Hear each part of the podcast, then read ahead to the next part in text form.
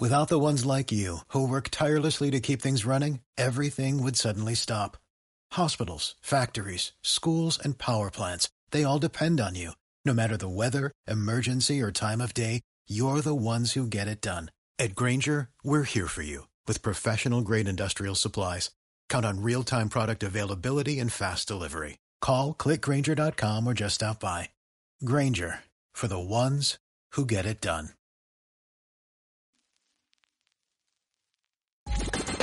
Para un día feliz ya tenemos la fórmula correcta. Café, buena vibra y dale play Miami con Lucía Tovar y Fran Carreño por VDM Radio. Contenido global para rediseñar tu mente. Dale play Miami. Y continuamos, esto es Dale Play Miami, somos Fran Carreño y Lucía Tovar y vamos a comenzar esta sección de una vez, porque es que esta sección siempre nos quedamos cortos.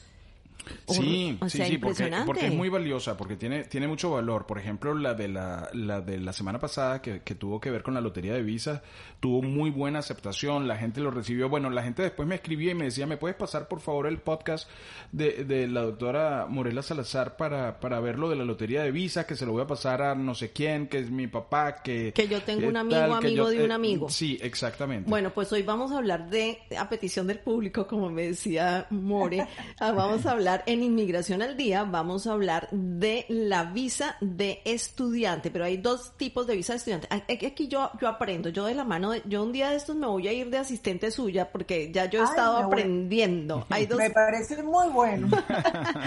hay dos tipos de visa de estudiante, la F1 y la M1, pero hoy, específicamente hoy, nos vamos a referir a la visa, a la F1, que es un tipo de visa de estudiante. More, bienvenida. Hola, buenos días a los dos, ¿cómo están? Buenos ¿Cómo días, muy bien, muy bien, excelente y con mucha Bueno. expectativa con lo de los estudiantes porque sabes que nosotros tenemos un público que, que está en esa etapa, Eh, un público, voces de marca me refiero, que son estudiantes, que tiene de todo, ¿qué tal? Sí, no, me imagino y también pues sabemos que eh, históricamente pues Latinoamérica en general ha- ha tenido la costumbre de mandar a sus muchachos a estudiar aquí en Estados Unidos y, y yo sé que es una visa de, de mucho interés para, para todos los inmigrantes, ¿no? O, o no inmigrantes para ser más técnicos. Exacto. Eh, eh, les cuento, sí, Lucía, es verdad que hay dos tipos de visas de estudiantes y, y te voy a explicar la diferencia y por qué nos enfocamos sobre todo en la visa F1. La F1 es una visa que eh, está eh, enfocada, ¿verdad?, en los estudiantes académicos, es decir, a los que vienen a estudiar en academias, instituciones, colegios, universidades, este, pero de estudios académicos en sí. El M1, por lo contrario, es para estudiantes vocacionales. O sea, estas son todas aquellas carreras o programas que no tienen, eh, que no tienen nada que ver con academia, de sacar títulos académicos, ¿no? Todos estos eh, estudios vocacionales que aquí se consideran como, por ejemplo, si vas a estudiar electricidad o cualquier tipo de esos no, técnicos, digamos, eh, inferiores, ¿verdad? Que te dan posibilidad de, de- de mejoras en tu trabajo, pero que no logras un título al final. Este, todo salvo estudiar inglés, que sí se consideraría entonces como académico. Mm. Entonces esta es la diferencia fundamental entre las dos. Y nos eh, enfocamos entonces en la visa F1, que es la de estudiante académico. Eh, les cuento, hay dos maneras de lograr la visa de estudiante como básicamente toda otra visa de no inmigrante. Los procesos son o bien consulares o bien se hacen cambios de estatus aquí en los Estados Unidos. Entonces, hablando del proceso consular, cuando una persona tiene interés en estudiar en los Estados Unidos, el primer paso a tomar es inscribirse en una institución, colegio, seminario, conservatorio, academia, eh, eh, como lo quieras llamar, que, cuya academia o institución esté registrada a su vez en lo que llaman el Student and Exchange Visitor Program. Esto es eh, un programa donde todas estas instituciones tienen que estar previamente registradas para que tengan la facultad de emitir lo que conocemos todos como la I-20. Hay una confusión entre, eh, digamos, la, persona común que la I-20 es la visa de estudiante y no es la visa de estudiante, es mm. simplemente un documento mediante el cual puedes lograr la visa de estudiante. Ah, ¿okay? Entonces, eh, que quede muy claro, esta institución tiene que estar registrada en este, en este programa de estudiantes eh, eh, y exchange visitors, como le llaman acá, y si una vez que esa institución esté registrada en ese programa, entonces puede emitir lo que es la I-20. Una vez que el estudiante obtiene la I-20, tiene que pagar un fee, una tasa al gobierno que me parece que es de 200 dólares y se mantiene en 200 dólares. Y con el I-20 y el pago de esa tasa, entonces tiene que aplicar a otro formulario que generalmente se aplica para cualquier tipo de visa que vamos a, a solicitar ante un consulado, que es la DS-160. Se paga una tasa igualmente para la emisión de la visa y se pide una entrevista. O sea, que y, hay algún tiempo establecido eh, que tiene que pasar entre ese primer formulario y esa entrevista. Mira, eh, no, no está establecido el tiempo. Lo que sí está establecido es que una vez que te emitan la visa de estudiante, tú tienes que entrar a los Estados Unidos durante los 30 días previos a que comience el programa.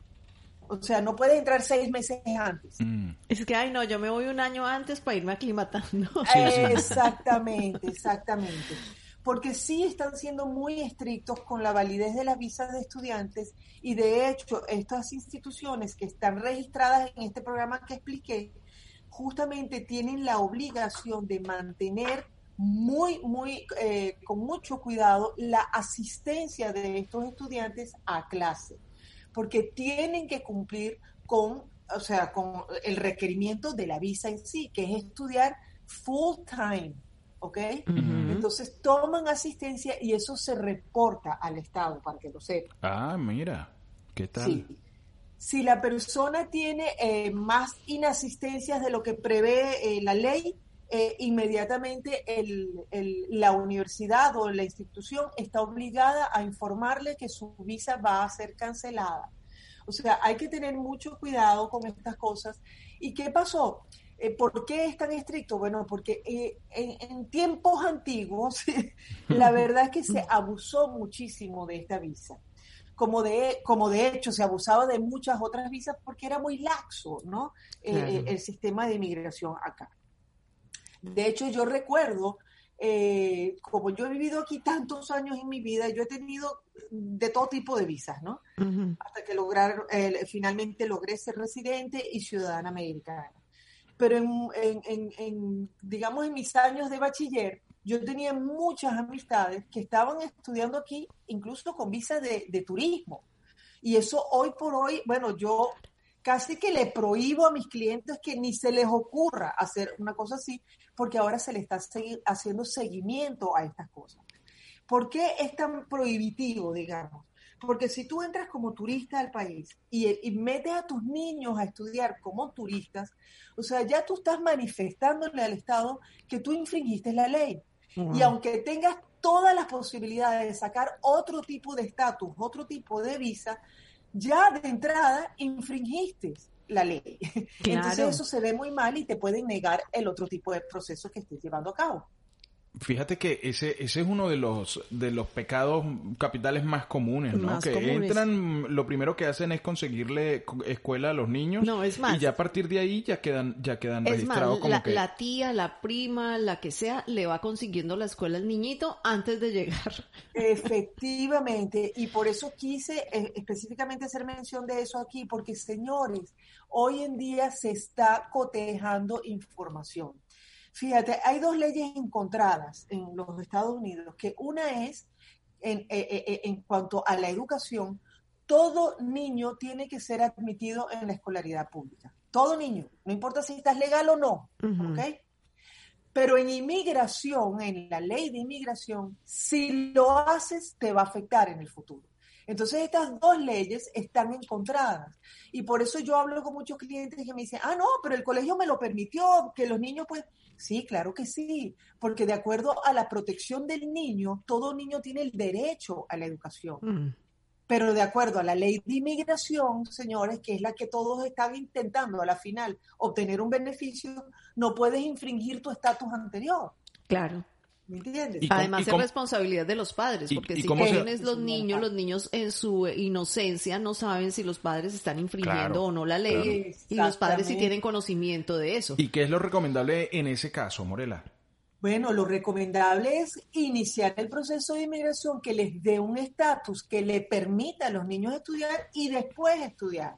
O sea, primero el paso uno y después el dos. Exacto o la persona se viene desde su país con una visa que le permita hacer todas estas cosas, o en cuanto lleguen aquí con, por ejemplo, visa de, turista, que busquen la manera de hacer un proceso que les cambie ese estatus a cualquier otro estatus que le permita a sus hijos estudiar. ¿Y cuánto Por eso les dije que como toda, casi todas las visas, esta visa de estudiante lo, lo, hay dos maneras de lograrla, bien sea en el consulado, cosa que te permite entrar ya con tu estatus de estudiante, o bien sea aquí dentro del territorio americano haciendo un cambio de estatus.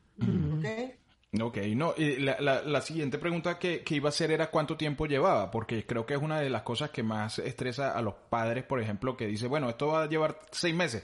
¿Qué? ¿Seis meses yo con el niño en la casa o con los niños en la casa sin poderlo llevar al colegio, etcétera? Eh, ¿Cuánto tiempo toma? Es verdad, mira, eh, y eso justamente yo creo que el, el, el, el enfoque y el meollo de esta conversación de la mañana de hoy cuando yo hablo de cambiar estatus, si ustedes entran con visa de estudiante, ¿verdad? Eh, perdón, de turismo, y vas a cambiar al estatus de estudiante, hay eh, una regulación que dice que perfectamente tú puedes hacer tu cambio de estatus aquí en Estados Unidos haciendo un dossier que se le envía a USCIS, es decir, el Departamento de Inmigración, con eh, el, la I-20 que te otorgó el instituto que ya previamente estaba registrado, ¿verdad? En ese programa que les comenté, la, la, tasa de la I-20 pagada, ¿verdad? Este, el cambio de estatus y demostrar que ustedes no, ustedes tienen los medios, ¿verdad? Para mantenerse aquí y pagar el tuition de la universidad, colegio, universidad o como o, instituto, como lo llaman. Claro, porque y que hay de los permisos de trabajo. mandan a inmigración diciendo, mire, yo en este momento estoy legal porque estoy bajo la visa de estudiante y quiero eh, de turismo y quiero cambiar a la de estudiante. Estupendo. Señores, generalmente para el cambio de este estatus a estudiante se demora mucho tiempo por lo tanto, la persona tiene que estar muy atenta de que su visa de turismo que está por debajo no se venza. Oh. Porque si se vence, digamos, a, eh, eh, los tres meses eh, adicionales, digamos, y la de estudiante te la otorgan seis meses más tarde. Ah, te van a decir, señor, pero usted no tenía estatus, por lo tanto usted se tiene que ir. Claro, queda ilegal. Queda ilegal.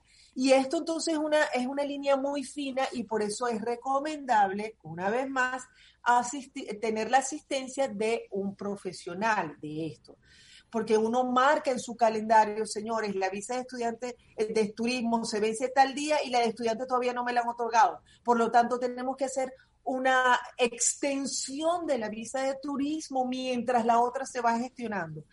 Y encima hay otra fecha que tenemos que tener muy, muy en cuenta.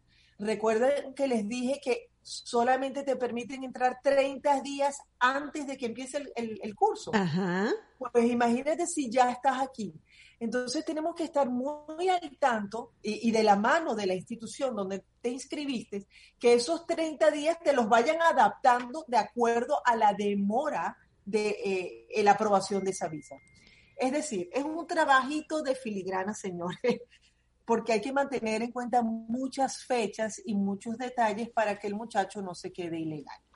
Caramba. Entonces, es un, es un rompecabezas, ¿no? Hay que armar las piezas, este, hay que ir, por eso es que es bueno ir de mano de un especialista, porque si no... Efectivamente, de verdad que sí, y, sobre todo en estos casos de visas de estudiantes. Ahora bien, eh, retomando un poquito tu pregunta, Frank, que me dice, oye, pero la gente no se quiere quedar con los niños seis meses en casa. Es verdad, Ahora, si tú haces un cambio de estatus, digamos, no a estudiantes, sino a una visa de inversor, porque ustedes son eh, colombianos o españoles o italianos, eso se puede hacer. Porque recuerden cuando hablé de la visa de inversor, un inversor entra toda su familia dentro del paquete o la solicitud y los hijos tienen permiso para estudiar con esa visa. Mm. Esa visa se demora mucho menos y es de menos detalle pero igual tenemos que esperar pues los tiempos pertinentes para que inmigración la apruebe antes de asistir al colegio. Bueno, supongamos que el de la visa es el papá. Esa visa cobija a su esposa y a su hijo en determinado momento. ¿Y qué pasa con el permiso de trabajo pues, en el caso tal? Exactamente, muy buena pregunta. Ciertamente, si es el papá o la mamá de la familia la que tiene la visa de estudiante, al cónyuge e hijos menores de 21 van a estar cobijados. Recuerden que la ley de inmigración siempre toma en cuenta el grupo familiar. Y le hace cónyuge casado legalmente e hijos menores de 21 años. Ya después de 21 años se consideran emancipados, ¿ok? Ok. Este, en cuanto a los permisos de trabajo, que claro, es una pregunta que siempre va a surgir eh, en estos temas. Recuerden que una persona que está aquí como estudiante, como dije anteriormente, eh, tiene la obligación de ser estudiante full time. O sea, tiene que mm. comprobarle al Estado que está estudiando a tiempo completo. Por lo tanto, no puede trabajar. Hay ciertas este, excepciones que después de tu primer año de estudio completo, puedes solicitar esta excepción y puedes trabajar en solamente en el campus, es decir, en la mm. universidad a, medio tiempo. ¿Ok? Wow. Una vez terminado tu estudio, dependiendo de qué, cuál es el estudio que lograste, ¿verdad? ¿Qué tipo de título lograste? Tú puedes pedir lo que llaman el Optional Practical Training que es el famoso OPT. Con el OPT te permiten, una vez que te gradúas de tu carrera, te dan un año de permiso de trabajo para que tú entres al mercado laboral americano y durante ese año, si te es posible, conseguir un sponsor para luego pedir otro tipo de estatus que te permita quedarte aquí en los Estados Unidos. Hay otros programas un poco más eh, eh, extensos, digamos, en los beneficios, que se llama el STEM, por ejemplo. Ese OPT, como te digo, si tú estudiaste, em, no sé, no sé qué carrera será, finanzas, derecho, te dan un OPT por un año, ¿verdad? Ahora, si tú estudiaste una carrera que tenga que ver con las ciencias, las matemáticas, la ingeniería, ese OPT puede ser este, extendido hasta por tres años. Mm. Pero son solamente para ciertas carreras. Entonces, ¿Qué, pasa? Obteniendo eso, sí puedes trabajar, pero después de terminar tus estudios. ¿Qué pasa en los periodos de vacaciones? Porque mm, a veces hay periodos de vacaciones en, cuando hay cambio de año o algo de, año no, cuando entre agosto, entre julio y septiembre, una cosa año académico. Es el, año académico. la persona tiene que salir del país. No, no, no, no. Si tú tienes tu visa de estudiante aquí vigente o si tú tienes tu programa vigente y tú te has inscrito, por supuesto, todo esto siempre tiene que ser, como dije, muy de la mano con el instituto, con la universidad, porque ellos son los que tienen directamente el contacto con el gobierno. Mire, eh, eh, Lucía Tobar está inscrita en este programa y aunque estamos en periodo de vacaciones, ya se registró para el próximo año académico. O sea, todo esto se lleva a cabo muy de la mano con la universidad, mm. para que no sufran luego consecuencias. ¿Ok? Claro. Y ese, y ese estudiante puede salir, entrar, o sea, puede ir a ver a su familia, a su país y todo este tema. Cuando tú tienes la visa de estudiante sellada, estampada en tu pasaporte, sí, no tienes ningún problema de salir y volver a entrar, siempre y cuando mantengas tu I-20 vigente, es decir, tu inscripción en la universidad vigente, ¿ok?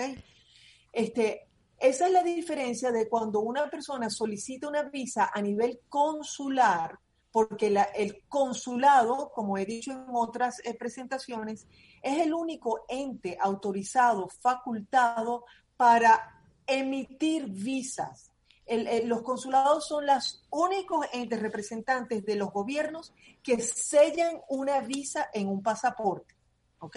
Mm. Si tú haces el cambio de estatus aquí en Estados Unidos, lo que estás cambiando es tu estadía dentro del territorio americano.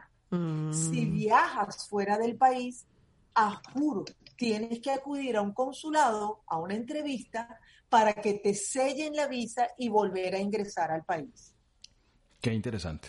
Muy, muy, muy interesante. ¿Y cuál sería el, el, primer paso, Morela? Es yo voy a la universidad o voy al instituto, eh, eh, busco los recaudos eh, y, y, todo eso. Eh, ¿Es así? Efectivamente. El primer paso siempre es buscar un instituto, como dije, que esté registrado en este programa de, del Student and Exchange Visitor Program y luego de eso que ese instituto te emita la I-20 con la I-20 se paga la tasa y entonces se puede comenzar el proceso. Claro, yo creo, yo creo que, en alguna otra ocasión y en otros programas también he conversado, he dicho eh, enfáticamente además, que una persona cuando entra como turista al país tiene que demostrar su, su voluntad o su intención realmente de ser turista.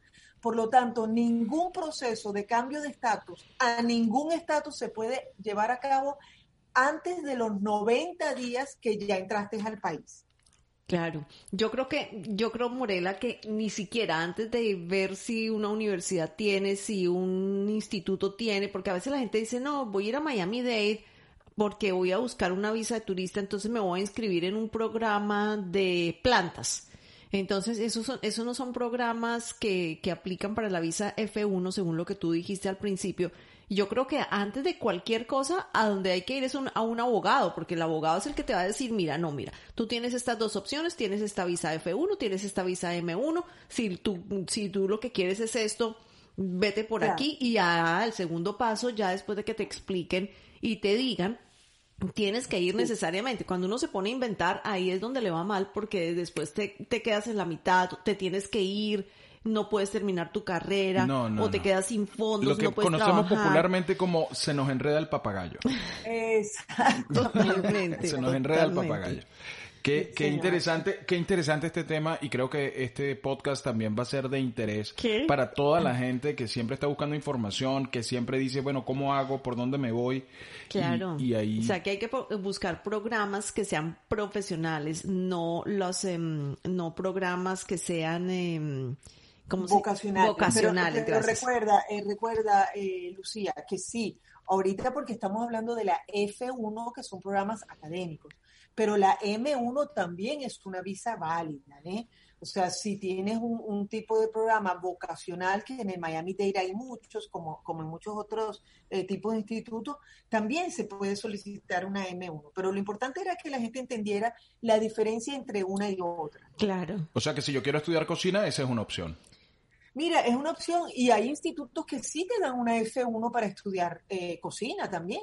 O sea, es que todo depende del tipo de programa. Claro, yo puedo, yo O puedo pedir, yo puedo pedir una como voces de marca para generar un, un qué, Un, tipo de visa, un- un- una I-20, claro que sí. una I-20, generarle una I-20 a mis estudiantes que quieren venir a hacer sus cursos de locución o de doblaje y entrenarse. Y esa ya entra como M1, ¿no?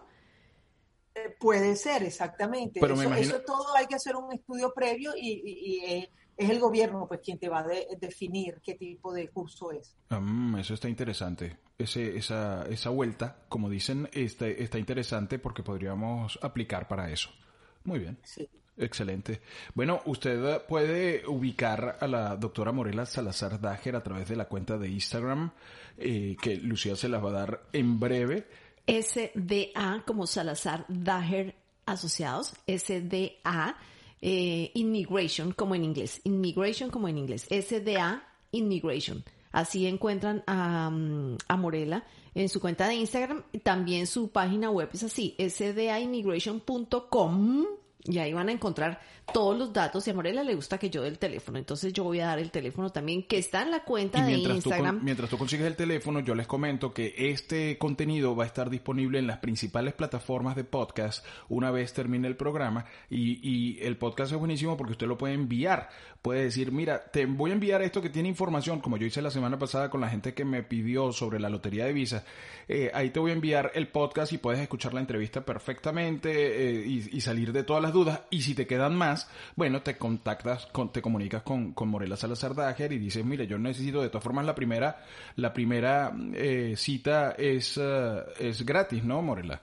Así es, sí, señor. Entonces ahí ya pides una cita y preguntas y hablas y tal y, y, y te saca de todas las dudas y te asesora. Nada como un especialista, ¿eh? ¿Qué qué? No, no, no, no. O sea, nada. O sea, no. no, porque al final es que yo he visto tanta cosa de amigos, de gente que, de gente conocida, de gente cercana, que sí. entonces después se quedan, ajá, ¿y ahora qué hago? Si están como en un limbo ahí que no ni para adelante ni para Oye, atrás, sí. o le pagan a una persona que dice ser asesor legal, de esos asistentes legales que, que saben lo que sé yo, y entonces yo digo, No, bueno, More- Morela los llaman los, los, los doctores Calle. Doctor Calle. El doctor Calle. El sí. doctor Calle. el doctor Calle. El doctor Ya, y Calle. de verdad que eso que están diciendo, señores, esto es de mucho cuidado porque los errores se pagan muy caro. Oh, sí. Y lo que tenemos que evitar a toda costa no solamente es perder dinero, o sea, que nos duela en el bolsillo, sino además que las consecuencias ulteriores pueden ser que no les permitan entrar en este país por tres y hasta diez años. Entonces no, no, no se arriesguen a tanto. Sí, sí, sí, que se tengan que ir allá a lo que dejaron, que ya no, que ya no hay nada, porque a veces la Ah. gente viene y cierra todo lo que tenía en su país, Sí, se se, la viene juega, para se la acá, juega se la juega completa. y entonces no, te tienes después que de, ir. después de tenerlo todo, volver a- al cuarto de la casa de tu mamá. Mm. Wow. Sí, señor. Dios, bueno, SDA Immigration, SDAimmigration.com o SDA Immigration en, en Instagram o al 305-901-9745. 305-901-9745 y ahí la doctora Morela Salazar Dager los va a atender con todo su cariño y con toda su sapiencia. Y otro dato importante es que en vdmradio.com usted también la puede, la puede encontrar en la pestaña de colaboradores y ahí la va a ver, Morela Salazar Dager, y hace clic y va a ir inmediatamente a sus redes sociales. Así que si no la ubica es porque no quiere. Porque tiene bastantes eh, recursos para comunicarse con la doctora Morela. Muchísimas gracias, feliz semana y nos escuchamos el próximo martes. Seguro que sí. Feliz semana a todos. Gracias por todo. No, gracias a ti. Ya regresamos, esto es Dale Play Miami.